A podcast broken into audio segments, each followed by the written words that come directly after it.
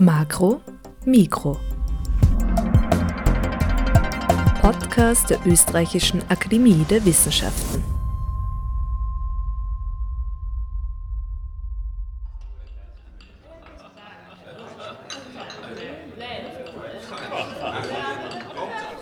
Auf einer Cocktailparty. Viele Menschen sind in gleichzeitig viele unterschiedliche Gespräche vertieft. Tritt man aus der Menge heraus, hört man nur ein Bruhaha an Geräuschen und vermischten Stimmen. Tritt man aber in die Menge hinein, kann man auf einmal einzelne Worte wahrnehmen, Gesprächsfetzen verstehen und einzelne Stimmen auseinanderhalten. Und man kann die Ohren in die eine oder andere Richtung lenken, je nachdem, wo man gerade zuhören möchte. Das ist der sogenannte Cocktail-Party-Effekt. Die Wissenschaft, die sich mit solchen akustischen Effekten auseinandersetzt, die heißt Psychoakustik.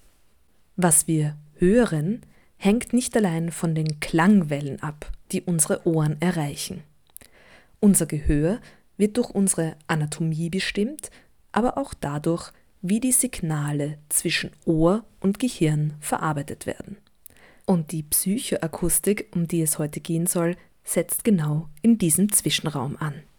Am Mikrofon ist Julia Grillmeier. Ich darf Sie herzlich zu einer neuen Ausgabe von Makromikro begrüßen, die unter dem Arbeitstitel Ich höre, ich höre, was du nicht hörst läuft. Und zwar bin ich heute am Institut für Schallforschung der ÖAW, wo ich mit fünf Forscherinnen über akustische Effekte bei Cocktailpartys, über Ohrenabstände, Cochlea-Implantate, Videokonferenztöne und noch viel mehr sprechen darf. Ich bin Martin Lindenbeck, ich bin Doktorand hier am Institut für Schallforschung und mein Thema äh, ist Hörwahrnehmung mit sogenannten Cochlea-Implantaten. Das sind äh, Neuroprothesen, die man ins Ohr implantiert bekommt, wenn man schwer ist, schwerhörig oder taub ist. Ich bin äh, Bernhard Laback. Ich bin verantwortlich für unseren Cluster Hören. Das heißt, ich ähm, versuche irgendwie so den Überblick zu bewahren über unsere Forschungsthemen. Mein Spezialgebiet ist ähm, Hören mit äh, Hörprothesen, auch ähnlich wie Martin. Mein Name ist Diane Bayer und ich komme eigentlich ursprünglich aus der visuellen Forschung. Also ich habe mein Doktorat im Bereich visuelle Aufmerksamkeit gemacht und habe jetzt gewechselt zum Institut für Schallforschung und beschäftige mich mit äh, auditiver Aufmerksamkeit. Mein Name ist Piotr Majdak. Ich arbeite in der Gruppe Experimentelle Audiologie und Psychoakustik und mein Schwerpunkt ist das räumliche Hören. Das heißt, ich versuche besser zu verstehen, wie das räumliche Hören beim Menschen funktioniert. Mein Name ist Robert Baumgartner. Ich arbeite hier am Institut für Schallforschung der Akademie der Wissenschaften und ich beschäftige mich vor allem mit äh, kognitiven Aspekten in der Hörforschung. Wir machen eben auch viele physiologische Studien, EEG-Studien, Pupillometrie, die wir dann eben mit psychoakustischen Verfahren oder psychoakustischen Messungen versuchen zu kombinieren. Kognitiv heißt, dass passiert dann erst im Gehirn und nicht unbedingt in der Hörmuschel? Oder wie kann man das definieren? Genau, im Grunde genommen alles, was das Gehirn aus dieser Information, das im, im Ohr ankommt, letztendlich produziert. Welche Rolle spielt also die Psychologie in der Psychoakustik? Ich komme ja, wie gesagt, aus der visuellen Forschung und das ist eine Gemeinsamkeit zwischen den Augen und dem Ohren, dass es da eben nicht darum geht, dass man die Umwelt exakt abbildet, sondern es geht darum, weil unser Gehirn hat begrenzte Ressourcen und die Effizienz unseres Gehirns ist eines der Hauptziele. Und deswegen geht es darum, dass wir aus allen Umwelteinflüssen, die wir hören und sehen, das auswählen, was für uns momentan relevant ist, basierend auf unseren Vorerfahrungen oder basierend auf unseren momentanen Zielen. Und das ist dann der Moment, wo die äh, Psyche oder die Psychologie ins Spiel kommt, bei der Auswahl und bei der Interpretation dieser wahrgenommenen Dinge. Glaube, man kann sich das vielleicht ganz gut vorstellen, was es bedeutet, selektiv zu hören. Wenn ich eine Person fragen würde, was haben Sie in den letzten zwei Minuten gehört, dann würde die Person höchstwahrscheinlich das wiedergeben, worauf sie sich fokussiert hat ähm, und irgendwelche Umweltgeräusche einfach nicht, sich nicht daran erinnern, einfach komplett ausgeblendet haben. Wenn man dann die Aufnahme von den letzten zwei Minuten hören würde, dann würde man merken, was da sich alles abgespielt hat, was man einfach komplett ignoriert hat. Und das ist sozusagen eine ganz wichtige Eigenschaft wie die Diane schon erwähnt hat, dass wir eigentlich zu einem Zeitpunkt uns eigentlich auch nur auf eine Quelle wirklich fokussieren können und den Rest ausblenden. Ja, eins der bekannteren Effekte ist ja der Cocktail-Effekt oder Cocktail-Party-Effekt, dass wenn man eine Gruppe von weit hört, dann hört man halt nur so ein Bruhaha der Unterhaltungen und sobald man reingeht, hört man dann einzelne Unterhaltungen. Wäre das auch so ein psychoakustisches Phänomen eigentlich? Definitiv. Okay. Ja, da, da, kommt noch auch die Fähigkeit des räumlichen Hörens dazu. Das heißt, wir haben die Möglichkeit, uns auf bestimmte Stimmen oder Geräusche zu, zu fokussieren, eben die Aufmerksamkeit dorthin zu lenken. Und das hilft uns äh, dann, diese Information besser zu, zu dekodieren, sprich die Sprache besser zu verstehen oder uns auf ein bestimmtes Instrument besser einzustellen, dass wir es dann besser hören können. Auf einer Cocktailparty gibt es eben mehrere Stimmen unser Gehör hat die Möglichkeit, dann einzelne Stimmen sozusagen auszuwählen, um dann sie besser zu verstehen. Könnte in dem Moment oder das Beispiel auch noch gut ranziehen, um das Zusammenspiel von peripherem und zentralem noch zu beleuchten. Also quasi den Bottom-up-Teil, also was reinkommt ins Ohr, wie es dann Richtung Gehirn verarbeitet wird und wie das Gehirn die Verarbeitung noch beeinflussen kann. Also unser Ohr hat aus der Evolution vermutlich heraus schon gewisse ähm, Eigenschaften mitbekommen, die zum Beispiel gewisse Features aus, aus, von Stimmen besonders ähm, sozusagen vorverarbeitet, dass die dem, dem Hörsystem, dem auditorischen System besser zur Verfügung stehen. Und andererseits das Gehirn kann basieren auf Erwartungen und allem Möglichen noch weiter ähm, nachschärfen sozusagen. Also es ist ein Zusammenspiel, dass unser Ohr schon nicht eins zu eins das abbildet, was physikalisch im Raum passiert, sondern eine gewisse Vorverarbeitung trifft und unser Gehirn dann nachschärft und diesen Eindruck vervollständigt und insbesondere auch die Aufmerksamkeit dann steuert. Das heißt, wir haben eine Vielzahl an Informationsquellen, die wir verwenden, um möglichst selektiv unsere Verarbeitung im Gehirn auf diesen speziellen Fokus zu richten. Das sind eben Frequenzkomponenten, bestimmte spektrale Komponenten. Aber es gibt ja auch andere Aspekte, dass zum Beispiel unterschiedliche Sprecher auch unterschiedliche Sprachgeschwindigkeiten haben. Es gibt eben, wie gesagt, viele, viele Dimensionen hier, auf die sich das Gehör einstellt und eben auch Vorhersagen trifft, um ganz gezielt letztendlich Rückschlüsse zu ziehen auf das, was in der Umgebung passiert ist. Das heißt so laut, leise, schnell, langsam, Frequenz, das wird dann alles ein Informationspaket. Ja, und es ist zum Beispiel äh, eine große Leistung von unserem Gehirn, dass wir die Stimme eines bekannten Menschen erkennen, egal ob der zum Beispiel schreit oder leise spricht oder ob wir den übers Telefon hören oder über einen Internetcall oder ob wir live mit der Person sprechen, obwohl physikalisch gesehen die Zusammensetzung der Wellen unterschiedlich ist kann unser Hirn trotzdem erkennen, äh, dass wir diese Person kennen oder eben nicht. Ich höre, ich höre, was du nicht hörst oder eventuell ja dann schon hörst. Die psychoakustische Forschung, da geht es ja oft darum, diese Prinzipien, wie ihr gerade erklärt habt, wie unser Gehör funktioniert, dann auch gezielt für gewisse Sachen einzusetzen und sich das zunutze zu machen.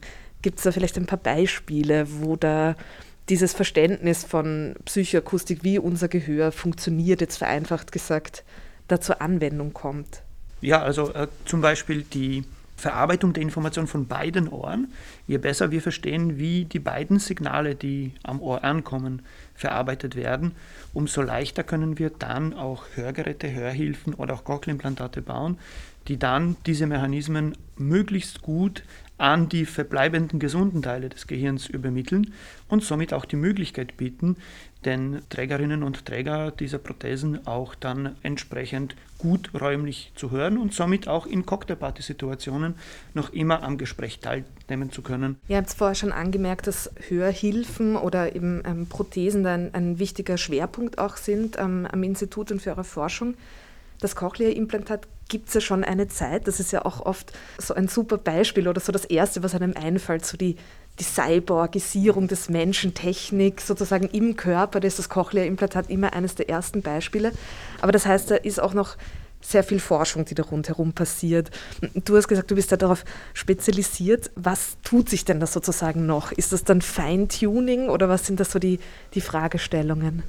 Also ich würde sagen, beim Cochlea-Implantat ist man jetzt in einer eher einer Feintuning-Phase angekommen, nach den mm, stürmischen Startjahren quasi. Ist jetzt ein bisschen der Effekt eingetreten, dass man jetzt an die wirklich Grenzen dieses Systems stößt und jetzt an den, versucht, die Grenzen Stück für Stück weiter zu verschieben. Was da noch mit reinspielen kann, ist noch mm, sozusagen die Implantationspolitik. Also die ersten Implantierten waren teilweise Jahre oder Jahrzehnte taub haben vielleicht ein Implantat bekommen, trotz beidseitiger Taubheit und viele, viele Jahre später ein zweites Implantat und die Art und Weise, wie implantiert wird, mit welchen Abständen, ist entscheidend dafür, zum Beispiel, wie gesund der Hörnerv noch ist und damit auch, wie gut man damit hören kann. Und zum Beispiel der Unterschied ähm, zwischen den Implantationen an beiden Ohren wäre eine sehr wichtige Voraussetzung für die, die räumliche Sensitivität mit den Implantaten. Und je schneller und je simultaner man implantiert, umso, umso besser hören die Personen. Was parallel natürlich läuft, ist die Suche nach Alternativen zum Implantat. Das kann einerseits sein, dass ähm, die Art und Weise, wie die Elektroden konzipiert sind, dass die versucht, dass versucht wird, das zu optimieren. Das große Problem ist der Abstand der, von der Elektrode zum eigentlichen Hörnerv oder zu den Nervenzellen. Und den zu minimieren wäre eine, eine Möglichkeit. Oder dass man eben andere Orte im Ohr sucht, an denen implantiert wird. Das vielleicht vielversprechendste für die nächste Zeit wäre das ähm, Implantat, das in den Hörnerv eingesetzt werden soll. Also man geht quasi auf, aus der Cochlea einen Schritt weiter in den Hörnerv und man kann sich das vorstellen wie so eine Art Nagelkissen, äh, was man da so äh, in den Hörnerv reinlegt. Und das minimiert den Abstand zwischen Implantat und Zelle und würde dann erlauben, dass man viel mehr, viel mehr Informationen übertragen kann. Das ist vielleicht jetzt gerade auf dem Weg, dass man beginnt, erste Menschen damit zu implantieren und könnte für die nächste Zeit vielleicht so der nächste große Schritt sein bei Cochlea-Implantaten. Ich wollte gern noch über eine Anwendung von Psychoakustik sprechen, die uns schon so alltäglich ist, dass sie vielleicht sogar längst übersehen wird. Und das ist das Format MP3.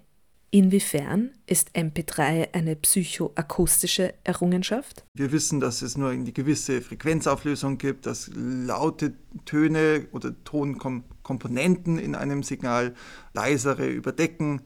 Und mit diesem Vorwissen über das, die Funktionsweise der Peripherie äh, können wir viele Signalkomponenten einfach rausrechnen aus dem Signal.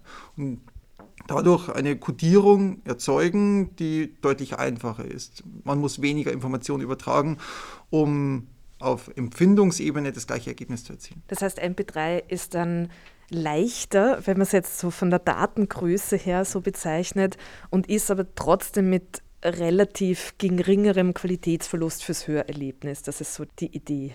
Für das Standardgehör, das heißt ja. für das no normale Gehör in dem Sinne eines durchschnittlichen, gesunden Menschen.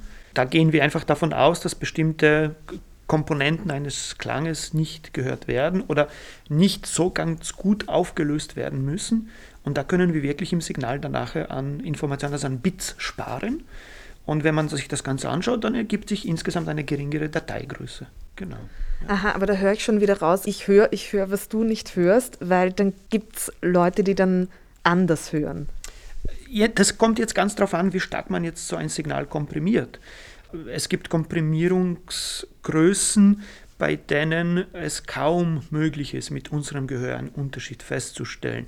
Aber je stärker man komprimiert, desto mehr kommen die Artefakte dann zum Vorschein. Speziell, man kann auch bewusst spezielle Signale nehmen, die dann schwierig zum Kodieren sind, weil da genau dort ist unser Gehör dann schon sehr fein und sensitiv.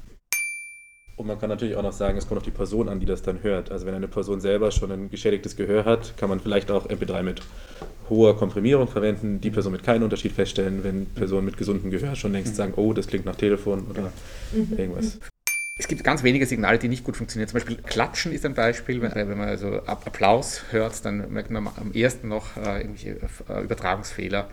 Aber die meisten Signale funktionieren eigentlich sehr gut für, für das durchschnittliche Gehör um, um die Verbindung zur Psychoakustik zu machen, also MP3 wurde, ist entstanden daraus, dass es psychoakustische Studien gegeben hat, die dann dazu geführt haben, dass wir modellieren können, was passiert im peripheren Gehör, also sagen wir mal bis zum auditorischen Nerv. Und dann ist man eben drauf gekommen, hey, da ist gar nicht so viel Information drauf, wie man eigentlich im akustischen Signal hätte. Das heißt, aus der Psychoakustik konnten dann, aus der Computerwissenschaft konnte man dann Datenformate schaffen, die dann eben weniger Informationen übertragen und für uns noch immer unter Idealbedingungen so ähnlich klingen wie, wie die Originalinformation. Wie etwas gehört wird, muss also letztendlich bei Menschen in Studien abgefragt werden in diesen psychoakustischen Experimenten ist natürlich das Signal sehr reduziert. Das heißt, die Versuchsperson ist sehr sensitiv auf genau diesen Reiz. In einem realen Signal ist, ist es nicht so gut vorhersehbar, was quasi in der Zukunft kommt. Das heißt, in den meisten Fällen ist man sehr konservativ bei diesen Codierungsverfahren, äh, weil man eben quasi die Information nimmt, die in solchen experimentellen Umgebungen generiert wird, bei Bedingungen, bei denen der Hörer sehr sensitiv ist auf gewisse Reize. Ah, das wollte ich auch gerade fragen, auch im Hinblick auf deine Forschung, auf die Aufmerksamkeit. Das ist ja dann auch was, was natürlich einerseits anatomisch bedingt ist, neurologisch bedingt ist und so weiter oder kognitiv bedingt ist, aber andererseits ja auch was, was man erlernen kann, oder? So Aufmerksamkeit. Ja, also da spielt alles mit rein. Und die grobe Unterteilung der Aufmerksamkeit ist mal, dass die entweder bottom-up oder top-down ist. Und bottom-up würde bedeuten, dass es von der Umwelt aus gesteuert ist, äh, wohingegen top-down von deinen eigenen Erfahrungen und Zielen gesteuert ist. Und diesen zweiten Teil kann ich natürlich lernen, weil sagen wir, ich gehe auf der Marie-Hilfer-Straße spazieren, will meine Freundin treffen, es sind viele Leute unterwegs, ich weiß, sie trägt eine rote Jacke, dann schaue ich auf rote Sachen und blaue Sachen interessieren mich nicht. Aber die Bottom-up-Aufmerksamkeit kann das schon äh, überspielen. Zum Beispiel, um aufs Akustische zurückzukommen, Warntöne sind so gestaltet, dass du immer deine Aufmerksamkeit darauf richten wirst, auch wenn du eigentlich dem Gespräch deiner Freundin lauschen willst. Du wirst den Warnton trotzdem hören, wenn ein Auto hupt zum Beispiel.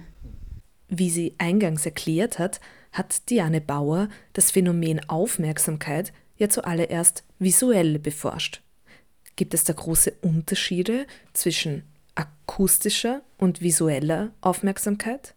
Ja, also es gibt mehr Gemeinsamkeiten, als man auf den ersten Blick glauben würde, weil rein physikalisch gesehen ist sowohl Schall als auch Licht Wellen. Und da sieht man dann auch Analogien, zum Beispiel die Frequenz, also wie häufig schwingt die Welle in einem bestimmten Zeitraum, würde dann ähm, beim Sehen die Farbe bedeuten und beim Hören die Tonhöhe. Oder der Ausschlag der Welle, also die Amplitude, würde die Intensität darstellen, also wie hell oder wie laut ist der Reiz. Und auch in der neuronalen Verarbeitung gibt es sehr viele äh, Analogien zwischen den beiden äh, Sinnesmodalitäten. Ich würde sagen, der Hauptunterschied ist, dass man die Augen zumachen kann und die Ohren nicht. Das führt auch vielleicht zu unserem nächsten wichtigen Punkt, nämlich zum Lärm. Weil dadurch, dass ich die Ohren eben nicht verschließen kann, kommt überhaupt dieses Konzept Lärm, dass ich überhaupt Reize habe, die unangenehm sind, die ich nicht ausblenden kann. Bei den Augen ist es jetzt nicht vorhanden, weil wenn mich was stört, mache ich die Augen zu und der Reiz ist weg. Oder ich schaue in eine andere Richtung. Durch die, einfach den Blickwinkel kann ich auch schon äh, eigentlich ausblenden bis zu einem gewissen Grad. Das heißt, das Ohr hat einerseits kann sich nicht so zuklappen oder an, anklappen, äh, so wie die Augenlider sich schließen, aber auch die Aufmerksamkeit ist sozusagen schwieriger ganz wegzuschalten dann. Also anders als bei den Augen, wo eben man wegschauen kann, so ganz weghören, das fällt einem dann ja auch schwer. Ja, und was Bernhard gerade gesagt hat mit Wegschauen, ein großer Unterschied ist auch nur die Auflösung vom Gehör und vom äh, Sehsinn, weil beim Sehsinn zum Beispiel ist die räumliche Auflösung sehr hoch. Also wir können Objekte unterscheiden, die sehr nah zusammen sind, wohingegen beim Gehör die räumliche Auflösung eher schlecht ist. Und dafür ist aber die zeitliche Auflösung eher gut. Also das merkt man beim Sprachverstehen. Wir können innerhalb von Sekundenbruchteilen aus irgendwelchen Geräuschen Buchstaben oder Wörter formen. Und das ist beim Sehen wieder eher im Hintergrund die zeitliche Auflösung. Ja, genau. Tag des Lärms oder Tag gegen Lärm, glaube ich, heißt es offiziell. Tag gegen, wird, Tag gegen den Lärm, genau. Wird ja am Institut für Schallforschung jedes Jahr begangen. Am 27. April ist der internationale Aktionstag gegen Lärm. Und jedes Jahr an diesem Tag öffnet das Institut für Schallforschung der ÖRW seine Türen und seine Labore und informiert über Lärm, Möglichkeiten der Lärmbekämpfung und auch ganz generell über die extrem vielseitige Forschung des Instituts. Ganz große Empfehlung, dort vorbeizuschauen. Und wer es heuer nicht geschafft hat, der kann gern auch die Makro-Mikro-Episode Nummer 12 namens Ruhe jetzt nachhören, wo wir an einem vergangenen Tag gegen Lärm am Institut für Schallforschung berichten. Inwiefern ist ein Lärm als Phänomen ein psychoakustisches Thema? Auf jeden Fall ganz stark psychoakustisches, weil ja Lärm ähm, nicht per se definiert ist. Ähm, Lärm entsteht ja immer erst dadurch, dass ich sozusagen eine Schallquelle nicht hören möchte. Was für einen Lärm ist, ist für den, für einen anderen Menschen vielleicht äh, ein genussvolles Signal. Ein schönes Beispiel ist äh, Motorradgeräusch, das manche lieben, andere hassen. Natürlich gibt es Grenzen, also ähm, gewisse Signale sind einfach äh, generell ähm, fürs Gehör schlecht und ungesund. Äh, und unabhängig jetzt von der weiteren Verarbeitung oder Aufmerks Aufmerksamkeitssteuerung, aber äh, insbesondere bei leiseren Signalen, also im normalen Hörbereich, wie wir jetzt sprechen, da ist es vor allem äh, entscheidend, äh, was möchte ich in einer bestimmten Situation tun und welche Signale, welche akustischen Signale halten mich jetzt davon ab. Und das wäre dann Lärm in dem Fall. Lärm ist die Musik der anderen sozusagen. Genau. Es kann wirklich ganz unterschiedlich sein. Also wenn mein Nachbar eine Party macht im Garten und die ersten zehn Minuten kann ich vielleicht noch wegblenden, aber irgendwann mal wird es schwierig, sich zu konzentrieren. Oder wenn ich einen Text formulieren möchte und nebenbei findet ein Gespräch statt und äh, das wird dann schwierig auf die Dauer sich zu konzentrieren. Das heißt, auch wenn das jetzt akustisch, objektiv gesehen gar kein Lärm ist, es ist einfach nur eine Sprachkonversation, die man da jetzt aufnehmen würde, man könnte sich wundern, warum hat das negative kognitive Effekte auf die zuhörende Person, dann liegt es einfach daran, weil die Aufmerksamkeit woanders liegen sollte, liegt aber nicht, weil sie eben unterbrochen wird von den anderen Sprachquellen.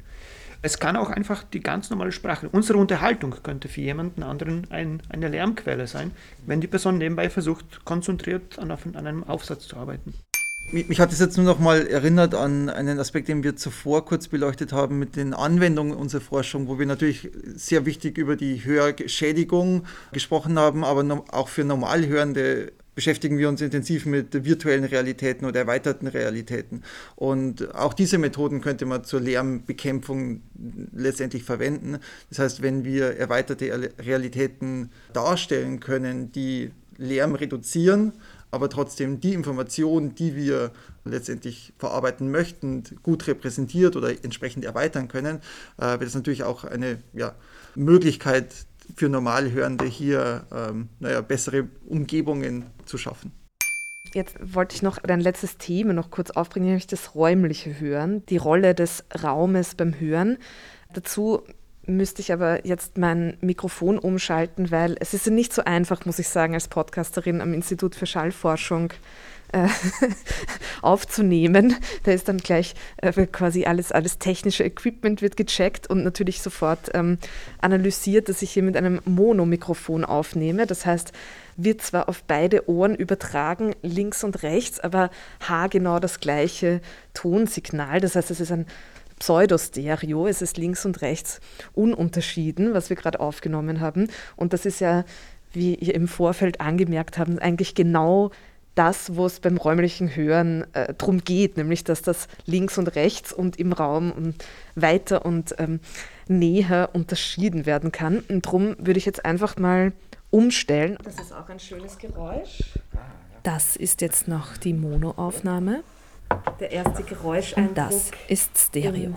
Stereo was hat es denn nochmal mit dem räumlichen Hören an sich bei der Psychoakustik? Ja, vielleicht äh, so, so, allgemein. Also unser Gehirn verwendet die Zeitdifferenzen zwischen den beiden Ohren, um festzustellen, wo die Schallquellen sich im Raum befinden.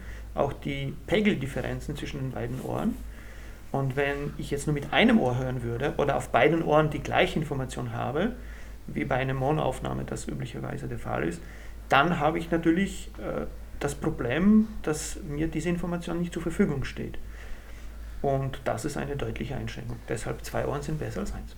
Also die zeitliche Distanz ist jetzt wirklich gemeint, die paar Zentimeter, ich weiß Richtig. nicht, wie viel sind, genau. zwölf Zentimeter oder so, ja. zwischen meinem linken und meinem rechten Ohr, so dass du sitzt jetzt links von mir, du sitzt rechts von mir und ich, wenn ich die Augen zumache, weiß ich genau, wie ihr euch räumlich platziert habt, durch den jeweiligen Abstand zu meinem Ohr. Genau, also wenn mhm. bei, sagen wir, bei, bei einem durchschnittlichen Kopf bildet sich diese Differenz bei einer Person, die seitlich spricht, also die mhm. Schallquelle von der Seite ist, circa in so 600 bis 800 Mikrosekunden ab, also wirklich ganz, ganz kleine Zeitdifferenz. Aber unser Gehirn ist, oder das, das auditorische System ist so aufgebaut, dass es genau diese Differenz nutzen kann. Das heißt, wir können bis zu 10 Mikrosekunden Zeitdifferenz zwischen den beiden Ohren schon wahrnehmen. Und diese Information hilft uns festzustellen, wo sind denn die Schallquellen denn eigentlich. Ganz allgemein ist es so, dass das Gehör mit zwei Ohren letztlich ja eine Repräsentation einer äh, oder drei, zumindest dreidimensionalen Umgebung ähm, erst generieren muss. Anders als beim visuellen Sinn, wo ja wirklich die räumliche Anordnung sozusagen direkt abgebildet ist, auch in einer tonotopen, also räumlichen Anordnung äh, der entsprechenden Neuronen. Im Gehör muss erst sozusagen dieser Raum aufgebaut werden aus zwei Signalen. Und da sind halt einige Verarbeitungsschritte notwendig. Es spielt auch eine Rolle, äh, wie unsere Ohrmuscheln geformt sind insbesondere äh, um Schallquellen von vorne und oder hinten, oben und unten zu hören oder überhaupt mal äh, ein Signal erst außerhalb des Kopfes zu hören. Und ähm, das ist natürlich jetzt auch eine Einschränkung mit dem, äh, mit dem Aufnahmegerät, das wir jetzt gerade verwenden. Ähm, auch wenn wir mit Kopfhörern diese Aufnahme hören, dann ähm, hören wir das Ganze relativ weit im Kopf, auch wenn uns das oft nicht bewusst ist. Man merkt das erst dann, wenn man sozusagen äh, Kopfhörer runternimmt und dann reale Schallquelle hört, merkt, mhm. dass die viel weiter außerhalb gehört wird. Unter normalen Umständen würde ich Ihnen natürlich niemals raten, die Kopfhörer abzunehmen, wenn Sie gerade einen Makro-Mikro-Podcast hören, aber in diesem Fall gebe ich Ihnen ein paar Sekunden Zeit für dieses Experiment. Nehmen Sie die Kopfhörer ab und lauschen Sie in die Ferne.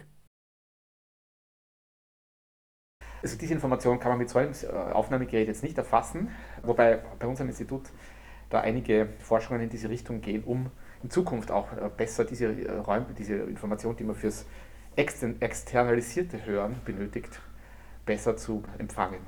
Einen richtigen dreidimensionalen Raumeindruck, den wir also zum Beispiel in der Situation dieses Gesprächs hatten, kann ich Ihnen also auch über diese Kopfhörer mit Stereomikrofonen nicht bieten. Die Stimmen kommen viel näher an ihren Kopf, als sie es in einer tatsächlichen Gesprächssituation würden.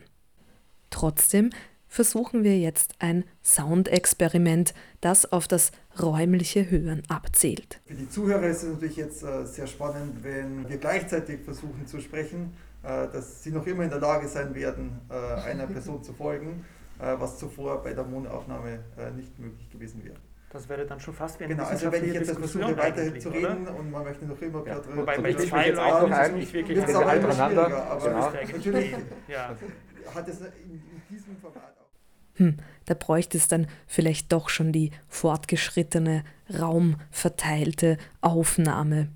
Aber Sie haben bemerkt, Sie können Stimmen, auch wenn Sie gleichzeitig sprechen, sehr, sehr gut auseinanderhalten. Wie die ForscherInnen vom Institut für Schallforschung erklärt haben, ist unser Gehirn ja da ganz speziell drauf trainiert. Ja, jetzt ist es ja so, dass Podcasts zeichnen sich ja dadurch aus, eigentlich auch so nah im Ohr zu sein, wie du es mhm. vorher formuliert mhm. hast. Also diese intime Stimme. Ähm, das heißt, ähm, ich äh, verteidige trotzdem die Monoaufnahmen für den Podcast vielleicht ein Stück weit.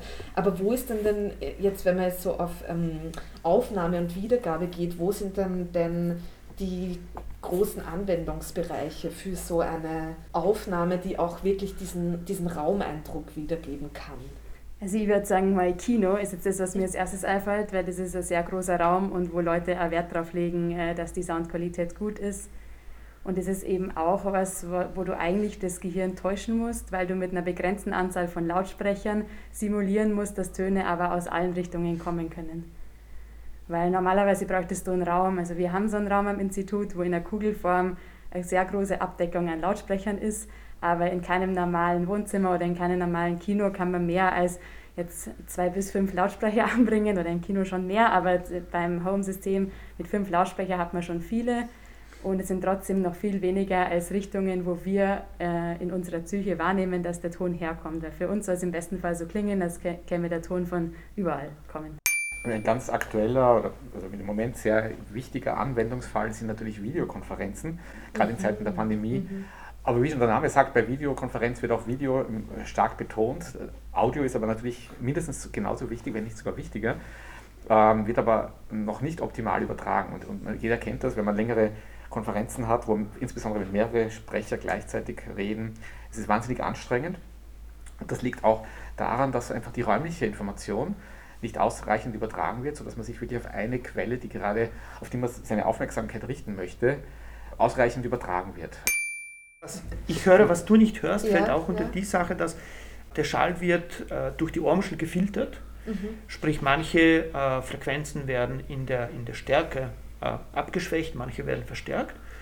Und wir haben alle unterschiedliche Ohrmuscheln. Das bedeutet, bei jedem von uns, auch wenn dieselbe Person im Raum spricht, werden verschiedene Frequenzen abgeschwächt, verschiedene verstärkt.